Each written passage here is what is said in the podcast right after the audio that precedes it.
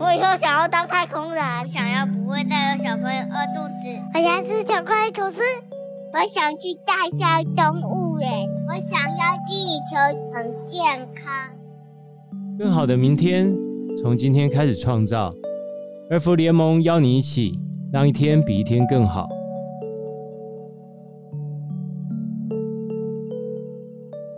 大家好，我是主持人卢建彰，欢迎回来儿福联盟的节目《一天比一天更好》。在节目当中，一起来聊聊世界上有什么好事正在发生，你跟我又可以一起做些什么，让我们共创一个更友善的环境给孩子。那先跟各位朋友说声抱歉哦，我们今天的录音啊、是线上录音的方式啊，因为阿嘎在我们遥远的牧场那边啊跟我们连线，所以请大家对于待会声音的品质呢也多多包涵。那这一集的节目呢，我们邀请到的是明明是个兽医，却创立了牛奶品牌鲜乳坊的创办人龚建家阿嘎老师，来跟我们聊聊这些问题。你今天喝过牛奶了吗？在台湾人的日常生活中，牛奶是跟水差不多的常见存在。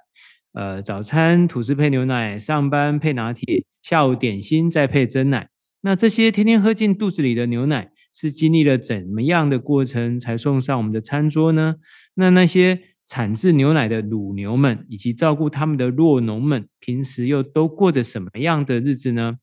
那这一集的节目，我们邀请到。明明是个兽医，却创立了牛奶品牌的鲜乳坊创办人龚建家阿嘎老师来跟我们聊聊这些问题。那我们首先请阿嘎老师自我介绍一下哈。哎哎，Hello，Kurt，好久不见。那各位听众朋友，大家好，我是呃一位乳牛兽医师，我叫阿嘎，那同时也是呃鲜乳坊的负责人。那我大部分的时间呢，其实都在产地。呃，跟农民一起生活，然后在呃产地照顾这些乳牛，然后现在也在做乳品的推广，这样。我跟阿嘎很熟，应该有超过十年的交情哦。还是想要请阿嘎，就是跟大家分享多一点啊，因为有一些朋友有看过阿嘎的书，那有一些还没有机会读到，想请阿嘎老师介绍一下说，说啊，当初怎么会想要当兽医的，而且是台湾非常少见的大动物兽医。应该说，我其实从国中、高中的时候，我就对生物这个学科很感兴趣。然后在念生物的这个学科的时候，当然就想要未来是可以发展跟生物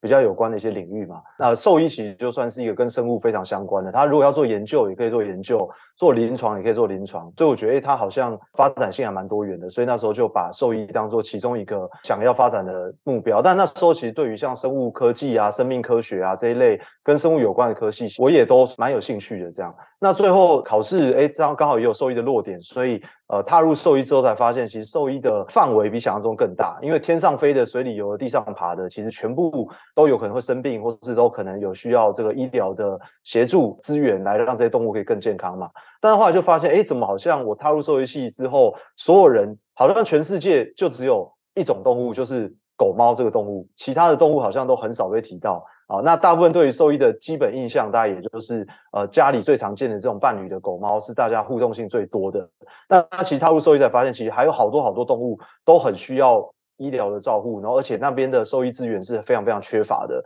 那所以就觉得，诶，如果我也不排斥其他动物的医疗，那我应该是可以花点时间先了解兽医到底可以治疗哪些动物种类，我再来做选择。所以那时候我就先从包含野生动物，红毛猩猩啦、马来熊啦。陆龟啦、蛇啦，然后呃，后来当然包含大型动物，牛啊、马啊、羊啊、鹿啊这些不同的种类都参与一轮之后，最后才决定要往大动物发展。这样，这个说起来哦，我们家族啊，还有一位小堂妹也是从小就很爱动物，那国小就立志要当兽医，然后后来还遇到阿嘎，然后阿嘎给他一些建议啊，现在已经开始在接生一些牛啊、羊的，我会觉得说谢谢阿嘎啦，但是也想。请阿嘎帮我们哦解惑一下，因为现在很多人看到牛奶啊，不是很清楚，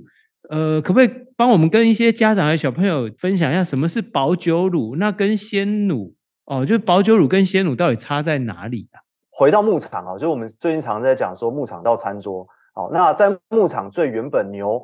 不是突然就蹦出来，牛是由牛妈妈挤出来的嘛？那这个挤出来的这个牛奶叫做生乳。好，那这个生乳就是完全没有经过任何的灭菌，没有任何经过的调整，在牧场里面挤出来的。那这个生乳呢，基本上是不能直接饮用的，因为生乳里面多多少少会有一些这个生菌嘛。那我们基本上还是要经过一个卫生的处理才能做饮用。那如果它经过一个基本的灭菌装瓶，那它需要冷藏做保存，它就叫鲜奶。所以它是百分之百的生乳，经过灭菌装瓶之后就叫做鲜奶。那如果是保久奶的话呢，其实它也是。百分之百生乳做成的，只是它可能需要经过更高温、更高压的灭菌方式再做充填。但是因为在灭菌的过程当中，其实就会造成一些营养流失或是风味的改变。所以其实保酒奶跟鲜奶虽然都是生乳做的，但是它的风味会有一点点不太一样。但是市面上呢，其实还有另外一个种类，就是除了鲜奶跟保酒奶以及我刚刚提到的生乳以外，有一个很多人会用的词叫做牛奶。哦，那牛奶这个词听起来好像很自然，就牛挤出来奶就叫牛奶嘛。但其实这个牛奶这个词呢，它是没有被法规定义的。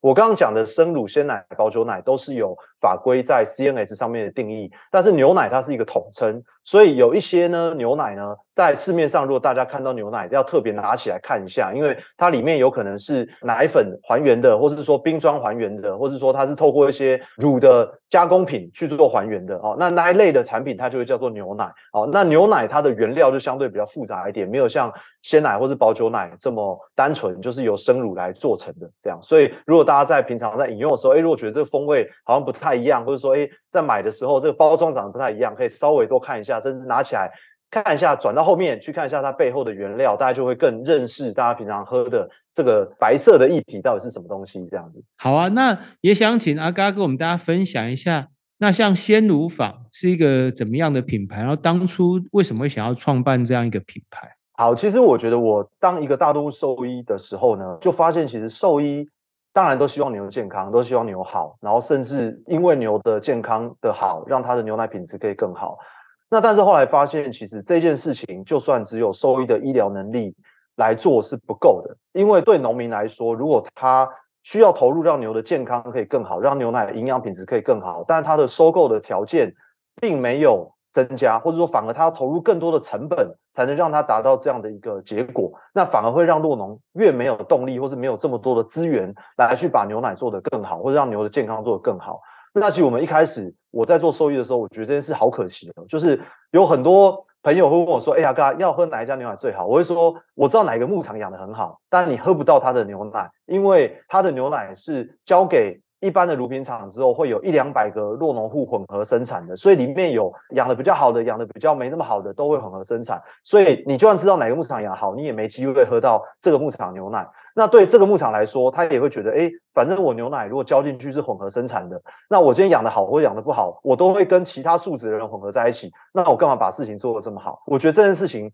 就有点可惜，所以那时候鲜乳坊的出发点就是第一个，其实有点想要让大家可以透过牛奶认识生产者，让后面生产的人是谁可以被看见，让这些流汗的每一天很辛勤在牧场工作的，让大家可以认识他们。第二个就是，如果他们的品质真的比较好。那我们让它的品质比较好，可以给它更高的收购条件，更高的收购的乳价，甚至让它有更多多的余裕，可以投资在牧场的动物福利啊、牧场的环境啊，甚至说牛营养啊，都可以做得更好。那这样是不是就有机会可以成为一个正向的循环？所以那时候就是透过这个兽医的角色，然后跟酪农一起去讨论，如果有一天有一个乳品厂可以以农民的出发点为需求来去设计的话，那它会长什么样子？所以而开始了这个鲜乳坊的品牌这样子。那我来请教阿嘎，就是阿嘎你在创办鲜乳坊这个品牌哦，这过程里面有遇到怎么样的困难？全台湾的农民他们都希望自己做这个农业是有发展、有未来的。那我觉得，因为台湾的农业政策，或是说台湾的农产品的标示，不一定可以让台湾的农产品的价值可以很容易被呈现。所以，像这几年我们签了一个台湾纽西兰的贸易协定，那接下来会有很多的国外进口奶进到台湾。那我们刚最前面有聊到，呃，牛奶的定义，不管是鲜奶、保久奶，好，或是一些奶粉的烘甜的这个定义，其实台湾在这一块的辨识标示其实是不足的。啊，比照很多成熟乳品国家，很容易的去区隔到底这个新鲜与否。举例来说，像我有时候去那种美式大卖场，它的保存期限可能七八十天，但台湾的鲜奶保存期限才十几天，但两个都叫鲜奶，原因是因为台湾并没有在灭菌方式，或者说在保存期限上面有去做明确的定义跟规范。那我觉得这件事会造成台湾的农业有可能会没办法让消费者很容易的去支持或理解到底台湾农产品为什么好，或者好在哪哦。那我觉得这是一个大环境上面的一个最大的一个困难啦。那如果大家没办法很好的去了解我们自己的农产品怎么做辨识跟区隔的时候，那我觉得这沟通成本就会非常非常高。那第二个就是说，因为鲜乳坊成立的时候是在食安事件的时候成立的，那那时候大家因为很害怕食品会出问题，所以大家会比较愿意花时间去了解食物背后的事情。那时间久了，大家慢慢也有点淡忘了，所以现在大家买东西的第一个优先就是 CP 值，价格比较低就会购买了。那我觉得对于有一些农民，他真的想要在品质上面做出独创，不一定是鲜乳坊而已，其他很多的农业其实都有很多的独立农民，他们有想要做出更有差异化产品，或者说品质更好产品。但是在这个沟通之下，如果消费者没有愿意多花点力气跟时间来认识这个产品，或是愿意给他们一个机会的时候，其实他们是没办法生存的。所以我觉得都是要发生很大型的重大事件，我们才能够去重新认识我们吃的东西。那我觉得对农民来说，当然也会很辛苦。所以一直最近在讲的所谓食农教育，其实就是说怎么把食物跟农业在我们生活当中落实。我们吃的东西不是只有食物而已，它其实跟农业息息相关。那如果我们愿意多花一点时，时间跟专注力在了解这个农产品身上，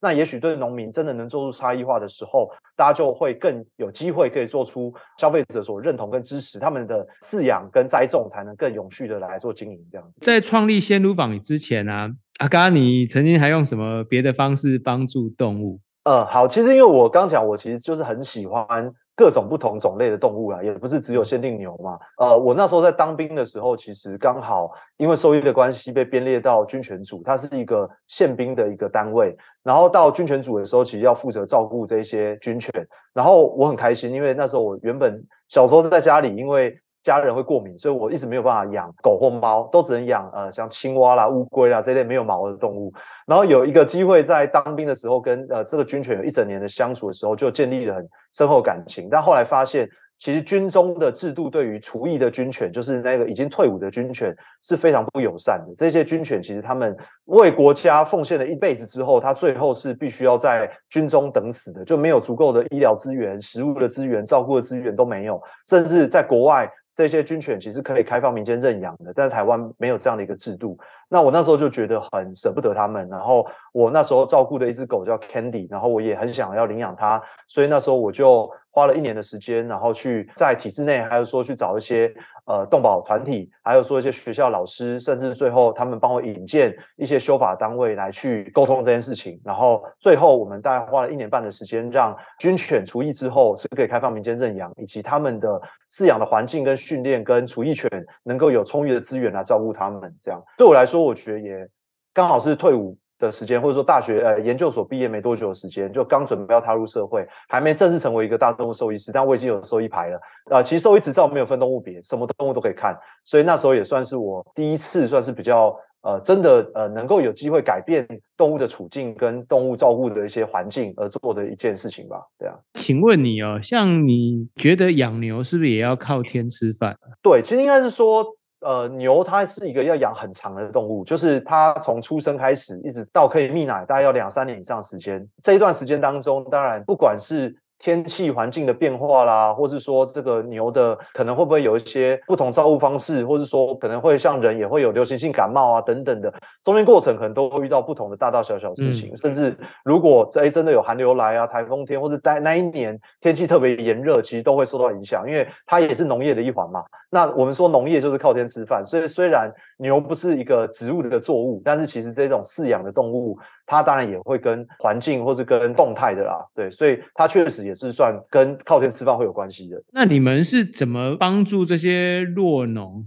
就是说让他们有稳定的收入啊，可以变成比较能够靠自己吃饭哦，不会是那么的不稳定？你们是怎么的做法？其实我觉得台湾的弱农产业也算是从民国六十几年开始发展。然后也慢慢走出了自己，像我们常常会听到高丽菜的价格崩盘，然后农民血本无归嘛。那其实这些农产品就是每一次生产都要重新找一次大盘商来去做收购。那你如果没有找到买家，这个东西就报废掉了。那其实牛奶比较算是一个保收的机制，那你交给不同乳品厂，你就有一个固定的价格，但是这个价格通常就是一个固定的价格，跟你的品质、跟你的当下的环境关联性相对会比较小一点。所以，即便他们会有一个固定收购机制，但是他们可能没办法按照他们所期待的饲养方式来去做饲养，因为他们的收购条件的弹性很低。所以我们一样维持了。这样的一个保价收购的契作模式来去跟洛农做合作，同时我们在收购条件上面，因为过去可能品质稍微比较好，收购价会提升，但是品质到一个上限之后，价格就不会动了。就意思就是说，他也不鼓励你品质一定要做到极致啊。那我们其实就是希望让洛农可以追求卓越，所以我们对合作牧场的牛奶品质，不管是卫生指标或者营养指标，如果你可以做得更好，我们收购机制都可以鼓励他们在价格上面可以更好。所以就让洛农可以第一个又有保量的一个气作的一个安全感，那同时又在价格上面又可以让他们可以去争取更好的饲养模式。这样，所以我觉得，当然对农民来说，就是因为他们自己也没有能力每一天卖牛奶。那牛奶是每一天都要生产的，不像是一般的农作物，就是有一个季节性。那牛奶每一天每一天都要生产，你不可能每一天每一天都要自己去找买家。那这样对农民来说，当然也是一个很负担的事情。所以我们就是用这种契作模式来做合作。这样，我记得你刚刚跟我讲过，说比方过年啊，大家都会休息呀，好像之前不是。跨年的大家也都放假，可是养牛啊是没有放假的。就算大家都在放假，若农还是都得起床。他说，因为牛还是要吃饭啊，你还是要照顾它，是这样子吗？对对，只要是任何养动物的，都会遇到这个问题。就是，但是当然，因为像猪跟鸡，他们一次的饲养可能哎养大了，这整批全部卖掉，那你可以稍微清空休息一段时间，再进下一批。鸡跟猪进来，好，那它可能会有个呃休息的时间，但是牛比较不是，牛是每一年每一天都有牛在生，都有牛在配种，哦，那呃，所以其实对牛来说，只要一天没挤奶，它乳房炎了，那一天不吃饭，牛当然不行嘛，它一定要每天都吃饭，所以只要养动物的，就是要有心理准备，三百六十五天都要吃喝拉撒睡都要帮它管理啊，一定要给它吃，给它住，然后每天要清洗它的畜舍，所以其实我认识很多牧场，他们从爸爸接手二十几年前。接手一直到退休，可能呃工作三十年没有休假任何一天哦，就是一天都没有休假哦。所以说甚至连他们可能这个呃妈妈可能要生小孩了，就是挤奶挤到最后一刻，然后自己开车去医院，然后生完了，然后可能晚上可能爸爸可以去看一下，然后隔天一定要再回来再去挤奶，所以他们的休假时间只有。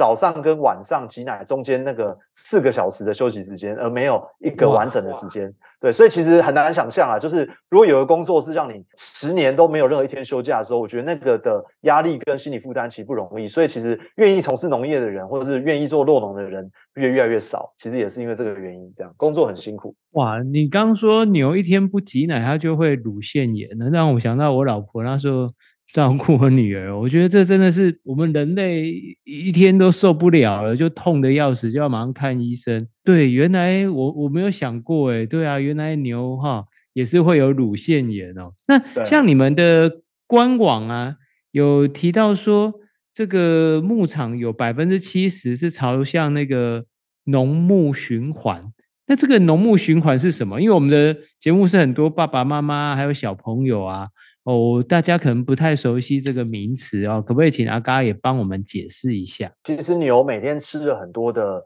草，或是说这个谷物类的饲料之后，它当然就会排泄嘛。那我们怎么让这个排泄后面是废物变黄金？哦，我们有一个比较好的做法，就是我们把固态跟液态把它分隔开来。固态有一些要先经过一些沉淀啊、发酵啊、三段式一些处理，然后液态部分呢，有一些它可以去做农地的浇灌。因为其实呢，对对农地来说，有一些种植的一些农民会要特别额外去买化学肥料，但这个化肥呢，其实对土地长久来说，其实是一个伤害。那如果今天呃，你有一个呃，好的有机质，这个有机质有经过适当的处理，不管经过发酵处理或者经过沉淀的过程，哈，在合理的比例浓度上面去做浇灌，它反而是一个很好的一个有机肥料。那这个有机肥料反而可以提高这个地力。我举个例子来说，像台湾养牛呢，最多的地方有四大酪农专业区，一个是在彰化的福兴乡，一个在云林仑背，再来是台南柳营跟屏东万丹乡，哈，那这四个是养牛最多的地方。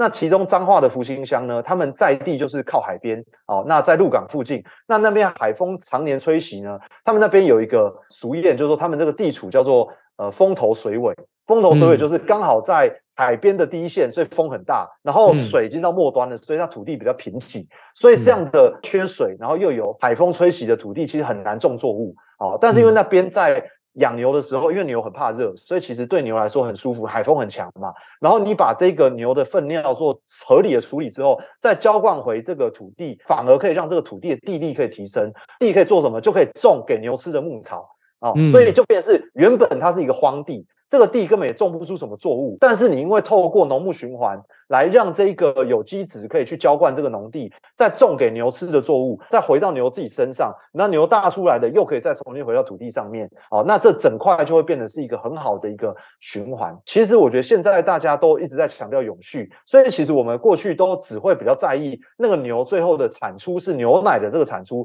废弃物的部分就当做废弃物，但其实这个废弃物对于土地要怎么做加值，甚至怎么跟这个产业做一个连结，那像现在也有一些更新的做法，像说这一两年我们合作的牧场，他想要在这个洛农专业区里面去整合发展所谓的沼气发电，那这个沼气发电就是这个牛的废弃物呢，它如果是干物质的部分浓缩完之后，它拿去做沼气发电使用，沼气发电。完了，剩余的这个残渣哦，其实它也非常适合来做一个浇灌。浇灌完种出来的牧草，除了给牛吃以外，有一些多余的牧草在国外，它也可以再拿来做发电使用。那它也是一个绿电的一种农牧循环的形式。那所以这样就会，呃，它会有很多价值性，就是诶，牛粪又可以做发电哦、呃，又可以做牛的食物来源哦、呃，又可以做土地的浇灌，甚至还可以提高地力。所以以前像我们在福星，刚刚说彰化福星乡，他们过去农作物的产值很低，但是因为牛粪的浇灌，其实你的浓度如果控制好，其实它对地力的提升是有帮助的，反而可以让他们的农作物的栽种比例可以拉高。对，那现在有很多农民会主动去跟牧场说，哎，那你们可以给我一些牛粪，让我去做有机质的堆肥，来去浇灌我的农田。哦，他们开始有些概念，就不要再用化学肥料，而是用有一些有机肥料。哦，那我觉得这就是一种农牧循环的一个形式。这样，刚讲那个风头水尾啊，这个我我之前听过，通常。就是在形容那个地方的辛苦啊，风就讨诶嘛，啊，所以在那边是吹那个冷风是很不舒服的。然后水尾，而你就没有灌溉，那个地力就是很差啦，那个地方是很不好的地方。就没想到，哎，牛来反而可以改变这个事情，这个我我从来没有想过，我觉得这真的很有意思哦。那好像说你们还有什么？自动榨乳机器人，这是什么？可以把榨乳权还给乳牛？哇，这个 也是我没有听过的诶。其实这个蛮蛮好玩的哦，因为我们现在最近呃一直在讲 AI 嘛，好像 AI 距离大家生活很远，嗯、然后会觉得 AI 就是那种很好像很现代的，跟我们的可能电脑或者是说工作领域可能在科技业的才会比较有关联。但其实农业现在也有很多 AI 的一些应用。那举例来说，像其实刚刚说乳牛每一天牧场工作最辛苦，呃，有三个，一个就是每天要给牛吃。第二个就是每天要帮牛清洗它的畜舍，第三个就是每天要帮牛挤奶，这三个是最辛苦的。好，那其中挤奶又特别辛苦，因为牛挤奶就是最后要把它吃的东西，因为养牛就是为了要它牛奶嘛，所以它的牛奶最后要挤奶，那个是一个非常高度需要专业，而且是需要呃非常大的精神力的一个部分。而且牛呢，就是它早晚要挤奶。但是有一些牛，它的乳量很高，它其实一天要挤三次或四次，它的乳房才能够获得很好的放松，否则它会胀奶，胀奶就不舒服。我们过去人的工作时间也有限，我不可能随时随地牛胀奶我都帮它挤奶嘛，所以我就只有早晚两次挤奶的时间。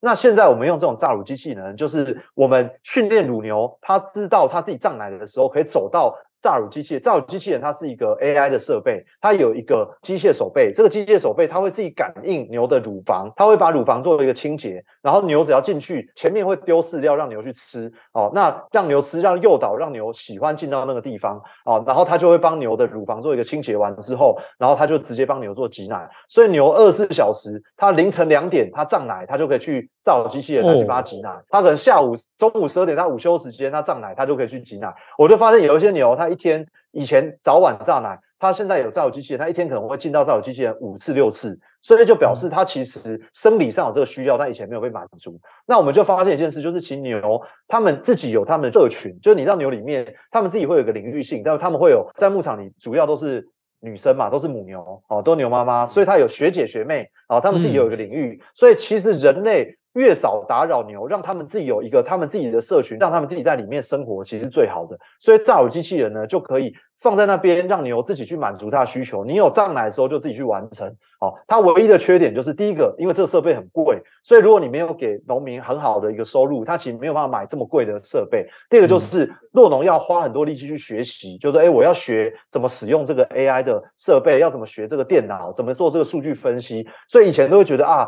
农民好像都是。不太需要读书哦，不需要读书，因为是以前很多农民的小孩，呃，因为说农民的爸妈不希望小孩去当农民，就是说啊，你好好念书就好，以前以后去发挥。现在不是，就是说，哎，鼓励你好好念书才能当农民，因为当农民其实是需要念书的，而且需要很好的使用这设备。这样，那我觉得我们现在牧场越来越多，我们叫做精准管理啊。我们可以想象，就是说现在还有一个比较有趣，就是我们平常可能会戴 Apple Watch 啊，会戴什么小米手环啊。那我们的牧场呢，每一只牛都佩戴了它的 Apple Watch 啊。那牛不会讲话，所以它以前不舒服啊，或者是它可能今天发情啊，或者有什么东西，我们没有办法判断每一只牛的状态。那我因为佩戴这样的 Apple Watch，它就去监控每一只牛的生理数值。它如果今天有身体不舒服、食欲下降了，它 APP 就会提醒我。所以我兽医呢，人在台北，我就会收到一个讯息：哎，今天有一只牛，它编号多少？它今天可能在生病，可能在发烧哦。那你要特别去关注它了。那我们就可以，呃，它有点像牛的语言翻译机啊。因为我们如果跟牛说：哎，你不舒服要举手，都没有牛举手嘛。哦啊，如果今天。他哦，但但他如果 A P P 提醒说，哎，这今天这只牛不舒服了，他就等于是有一个警示的功能，告诉我说这只牛需要关注的这样，所以这也是我们现在牧场里面会导入的一个模式这样。你刚讲举手这个，我觉得听我们节目很多小朋友现在就举手，哦，我觉得这个真的是很精彩哦，因为我也没有想过说对。呃，照顾动物可以用科技的方式，而且是我觉得是善待啊，是是在善待他们哦。那我觉得这跟你之前在跟我分享的，就是所谓的友善哦，友善农业、友善农法是很相关的哦。那有些朋友就会问说，哎，请问这个友善农业、友善农法是在友善谁？那对消费者又有什么影响？你像你友善牛啊，跟小朋友有什么关系？哎，小朋友也会很好奇呀。我觉得在农业里面呢，过去讲的友善是在讲友善土地，因为你在栽种的过程当中，诶，你可能不要使用太多农药或是使用化肥，可以让这个土地保持它天然的样子，甚至说它不是被人类为了要增加产量破坏的状态，甚至还可以有其他的像什么石虎啦，或者说不同的动物可以在呃农地里面共生嘛。但是在畜牧产业友善比较是以动物福利的方式去看待它，哦，它跟种植的友善的逻辑有点不太一样，但是在畜牧产业里面友善呢，就是因为这些动物虽然它是要服务人类的，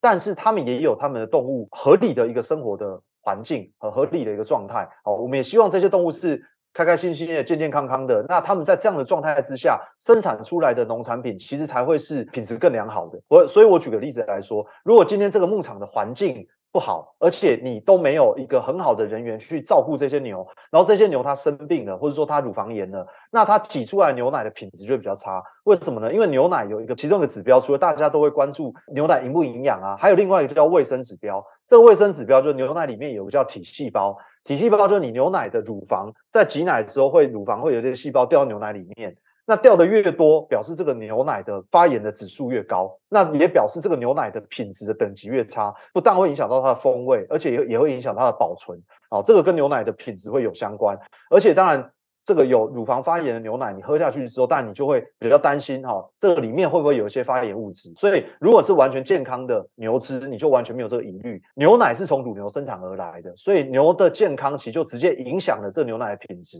那我们人就是要把这牛奶喝进去，所以当然它间接影响到我们牛奶的品质。哦，那所以我们现在在动物福利上面，其实这两三年有很多动保团体在推广什么叫做乳牛场适合的动物福利，它包含了牛的。饮食有没有营养？哦，采水有没有干净？哦，蓄色有没有清洁？然后它的蓄色环境有没有很好的降温？啊，有没有一些动物福利的设备，像帮乳牛按摩啊、刷背啊这些，让牛可以舒适的。提高它心情开心的，甚至说它的地板有没有铺一些防滑的地垫，让牛不要说容易滑倒啊、受伤啊。哦，所以照顾好乳牛，其实它是一种友善农业，但其实我觉得它也是一种我们负责任的生产的一种模式啊。因为毕竟这个的最后会是我们人类要做使用的产品，那我们合理的、很好的照顾呃这些提供这很好的农产品给我们的这些动物，其实我觉得这也是我们一个责任。那过去我觉得比较没有这样的一个思维，就是说，哎，好像。比较是用工厂化的想法，或是用那种食品工业化的方式去看待这一瓶牛奶。但我们回到源头，其实这些都是动物生产的，所以它不是硬邦邦的机器，所以它其实需要像我们兽医，我们要去帮牛做健康检查，我们有牛的营养师，我们营养师，所以人也要营养均衡嘛。我们牛的营养师每个礼拜到牧场里面去看牛吃的饲粮里面，哎，有没有切都一样长哦？我们要去帮牛做搅拌，有没有搅拌均匀？甚至牛吃进去的大便。哦，就吃完之后的大便，我们要去洗那个大便，看它有没有完整的消化，还是说它根本没有消化不良，嗯、我们都要去做这样的一个检视。好，那让牛的健康都受到很好的照顾之后，那当然我们就可以很放心的讲说，哎，这个牛奶哦，它的源头来源其实是很值得放心的。那我觉得对牧场来说，他们也会很骄傲啦，因为他们其实不是在养牛奶，是在养牛。那如果他看到他的牛其实都很好，而且他可以提供很舒服环境给那牛，他们也会觉得养的很有信心，诶养的很开心，就是诶我每一天这个牛跟我做这个陪伴，我们是有个很良好的互动的，这样，所以我觉得这是我们现在在推广所谓的友善农业的一个基本想法。那大家可以关注一下，因为在两年前，其实有个动保团体推出了所谓的动物福利标章。那现在动物福利标章其实不普遍，一般的牛奶其实有动物福利标章的大概只有两趴而已。好，但是有动物福利标章，因为动物福利标章很麻烦，这个牧场要花很多的力气去每一天清洁这个牧场，然后给牛吃要比较好，甚至还要投资很多设备去符合动物福利标章的一些准则。所以如果能够拿到这样，它是一个橘色的标章，能够拿到这种动物福利标章的，基本上都代表了其实这些牧场在动物福利友善的投入上面是非常值得这个来去鼓励跟支持他们的啦。我们的动物福利标章。它这里面是有哪些规范？然后说要得到这个标章的肯定，而、是要通过哪一些的标准？哦，我刚看到阿嘎的手指都还受伤，是因为在牧场工作哈、受伤的。那麻烦阿嘎忍痛忍痛跟我们分享一下啊、呃，这些标章里面还有哪些啊？其实动物福利标章呢，会有稽核人员帮牧场做各个项目的评分。那这些评分呢，大概分成了十一个项目。那每一个项目里面都有非常多的呃内容哈。那十一个项目分别就是畜舍的环境及空间哦，第二个就是食物跟水，再就是热紧迫的缓解的状态，第四个就是躺卧的环境是不是足够舒适，第五个就是牛只饲养有没有相关的记录，那第六个就是泌奶牛的疾病跟预防是怎么做处理的。好，第七个就是它的繁殖配种跟怀孕牛，我们是怎么来做安排的？那第八个就是小牛的管理，第九个就是如果有生病的牛，或是有牛真的有疼痛的时候，会怎么做处置？那第十个就是照护员的数值，那最后一个叫做牧场防疫，就是说一些疾病的控管。所以这一些项目里面呢，最后总分是一百分。那每一个项目里面都会有明确的一些内容要去做评比。比如说像牛只的健康，可能就是它的脚蹄有没有脱毛，或者说它的关节有没有肿胀啊？那它走路有没有跛行？好，那它有非常，所以每一次稽核员到牧场是每一年都要做一次稽核，这个稽核都是一整天的时间。啊，就那个稽核员就是从早到晚。啊，其实也非常辛苦啊，就是要来去帮这个牧场来去判断他们的饲养方式，那也会提供给牧场建议、参考建议，就是说，哎，还有哪些部分可以来做的更好。那基本上动物福利标章就是七十分以上才能获得这个标章，所以很多牧场可能会为了这件事情，可能要去修建它的畜舍啦，然后改动它的地板啦，或者说提供额外的这个饲养的方式，甚至它的饮水槽啊，或者说它的清洗的频率啊，都要增加。那这个其实对牧场来说是一个很费心、很费力的事。那你说是每一个指标都会直接对应到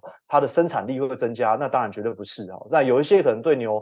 健康有帮助，但是它不会直接造成产奶量的大幅提升，所以对牧场来说，它会增加很多的工作，但是不一定它直接会有很明确的经济效益。所以对他们来说，就是他们也有有心想要让牧场可以更好，他们才愿意做这样的一个投入。这样，我不知道这比喻对不对哦，就好像啊、很多企业啊，当然我们会说，大家在追求利润的极大化，在选择这些企业生产的产品的时候，我们也会想要去问说，哎。啊，那这个企业对我们的环境好不好？他对员工好不好？然后我们不只是要他的商品啊，我们也希望我们不要我们的选择是个邪恶的选择啊。如果助纣为虐，我们让做不好的事情的人呢，他有更多的资源去做不好的事，那我们不是很笨吗？我们不是在伤害自己吗？那更别提说，哎，牛像刚阿嘎讲这些牛，如果被好好照顾，那他们生产出来牛奶。一定比较好，至少少一点怨念嘛。哦，然后我们是要直接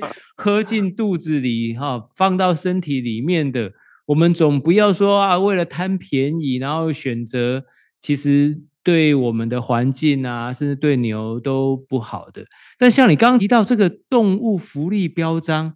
哦，所以这个是现在已经在我们社会上已经开始在认证的。对，其实应该说像欧盟这样的一些国家的地方，嗯、他们在大概十几年前就有动物福利标章的这样的内容。那台湾的动物福利标章是先从鸡蛋开始的，大概在七八年前，其实动物福利的鸡蛋的认证就开始有了。但是牛奶的话是到两年前才开始。那目前其他的畜产品目前还没有，目前就是鸡蛋跟牛奶。那也代表说，哎，我们的社会已经进步到大家会关注。这样的一个指标，或者说也也把这个生产的这个源头也是我们所在意的了。对，那我觉得其实有非常多的人努力啦，就是说，就像刚刚客人讲，就是哎，大家所关注什么是好，那它后面你的这个支持代表什么事情？如果动物福利、动物友善，不管跟品质有关、跟动物健康有关，都是我们所在意的，那这个标章它才有意义嘛，才会有人因为这样而更多去关注这件事情。这样，这个是我非常在意，而且我是常跟我女儿在讨论的。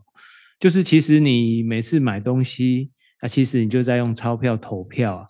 你是我们不是四年才投一次票啊，我们是每天都在投票啊。那你你总不希望你投的票是废票吧？甚至你也不希望你的票诶是一个做了一个不好的选择哦。所以我我觉得这件事情是很重要的。然后我也发现小朋友们对于这样的思考啊是能够理解的。所以我很愿意再来谈这件事情，是因为这就是一个快速让人们理解知识的方式哦。我也想去追问呢，就是像除了动物福利标章之外啊，我们还有什么样的可以让我们更了解我们的产品的方式？我们一开始先入坊成立就是觉得这些生产者永远都是不被看见的。那当然对他们来说，他们久了就会觉得自己的工作只是一个很 routine 的、例行的一个。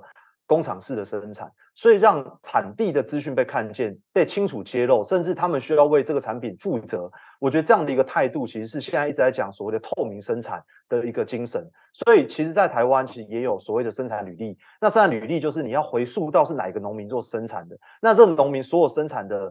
运作模式，甚至他是怎么饲养的，这个都是需要被完全被记录下来的。那在台湾，其实像蔬菜啊、水果啊。呃，鸡蛋啊，其实，在超市里面，其实生产履历覆盖率还蛮高的，因为大家现在开始会认同这个标章。但是，其实有两项畜产品的生产履历覆盖率很低，一个就是牛奶，一个是肉品。那牛奶跟肉，其实在生产履历上面，呃，过去一直以来比较没有受到关注。那所以大家就会觉得，反正这就是一个白色议题嘛。那我们其实因为一直希望让农民的付出其实是不一样的，因为有的农民投入的多，有的农民真的很细心的照顾，让品质更好。如果全部混为一谈，其实就会让这个牛奶会劣币驱逐良币。所以其实便民所谓的生产履历，它是一个绿色的一个标章，代表说这个农民他是愿意为这个产品负责，甚至你可以透明的去追溯说的生产过程。那我觉得这是一个很好辨识的一个方式。这样，其实阿嘎聊到这一块啊，印象非常深哦。可能比较年轻的小朋友不知道，但爸爸妈妈们一定印象很深刻。过去台湾这个食安事件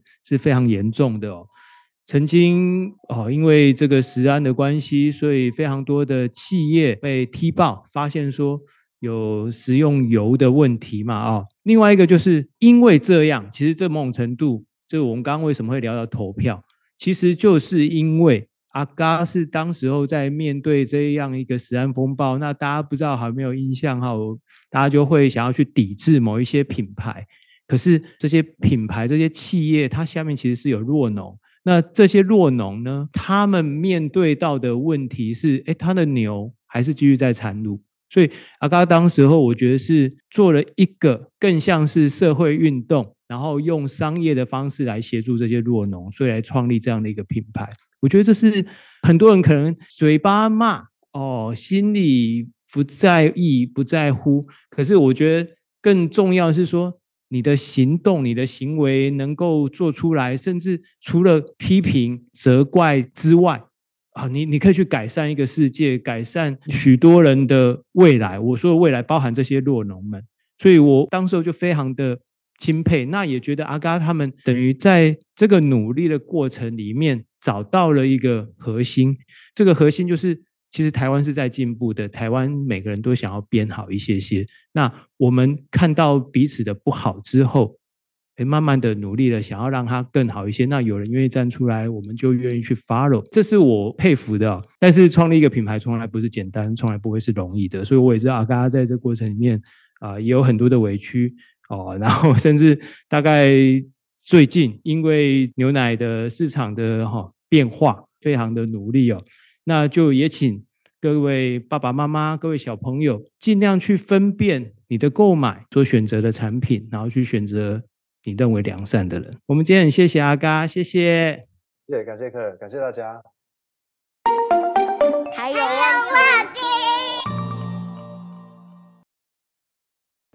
我是雨雨，今年九岁，我想问，嗯。牛妈妈每天产奶会不会很辛苦？我们的小朋友是一个叫做雨雨的小朋友啊，他今年应该是九岁。他问说：“这个牛妈妈每天产奶啊，这个会不会很辛苦啊？有什么方法可以去判断牛过得开不开心？”其实牛妈妈产奶它是一个生理机制，你如果每天有帮它挤奶，那它刺激它的这个催产素分泌。那它就会持续产奶。那如果今天没有办法挤奶，它反而胀奶，会不舒服。但是当然，如果你的榨乳流程不对，或者说你的榨乳手法不好，或者说你的营养没有给它足够，但就每天都帮它榨奶，它可能会瘦得越来越快啊。所以对我们来说呢，第一个我们会判断牛的胖瘦度，就像我们小朋友太胖的不健康，太瘦的也不健康哦。你要浓鲜合度，所以牛妈妈其实挤奶它是一个非常高的热量产出，或者说它是一个很。它把所有的营养都集中牛奶里面要给大家喝了，所以你如果没有给它一个对的营养的比例，好，那其实它的呃营养就会变得是能量负平衡，就是它产出会比进来更少。产出如果比进来更多，那它就越来越瘦哦。所以，我们第一个就是我们会固定去量测牛的这个胖瘦度，哦，然后而且同时去关注这个牛的呃动物行为，啊，因为其实牛它会有不同的动物反应，啊，如果它在这个牧场里面，它觉得很热，或者说它觉得养得太密了，或者说它的环境造成不舒适，第一个牛会焦躁，第二个就是牛它的休息时间会下降，第三个就是它食欲会下降。所以我们要判断几个指标，就诶牛的精神、它的食欲，还有说它的。动物行为是不是平常是放心的，而且休息时间是够多的？那透过这些指标呢，我们就可以去呃了解到说，在这个牧场里面的牛是不是符合他们的舒适性的？好，那我觉得呃牛其实是一个很单纯的动物啦，就是它没有很多的小心机、小细腻，不会说你环境很好的啊，它故意表现得不如预期，也不会啊，你只要。环境舒适的，然后而且你的这些营养都是健康的，然后你的设备都是符合他们的需求的，基本上它就会表现出给你看哦。它今天的状态就会很好，然后它的食欲就会很好啊，然后他们在牧场里面，它就会很很大胆的移动，而且它就会悠哉的在那边做休息。所以，我们其实兽医过去除了生病的牛要看以外，我们也会去同时去看待说，哎，在整个牧场里面，整体的牛是怎么互动的，他们动物行为是什么？那这些都是你要真的走到牧场里面用眼睛看到他们，你才会看到的。他没办法，就是说坐在办公室里面，然后你跟牛有很长的距离，你也不认识他们，不了解他们，你也没有走到现场，然后你就不知道这在那里面到底是闷热的，还是这个是够通风的，还是怎么样，你都不清楚的话，当然就很难去判断这个牛的开心与否。这样，那我们下一集再见，拜拜。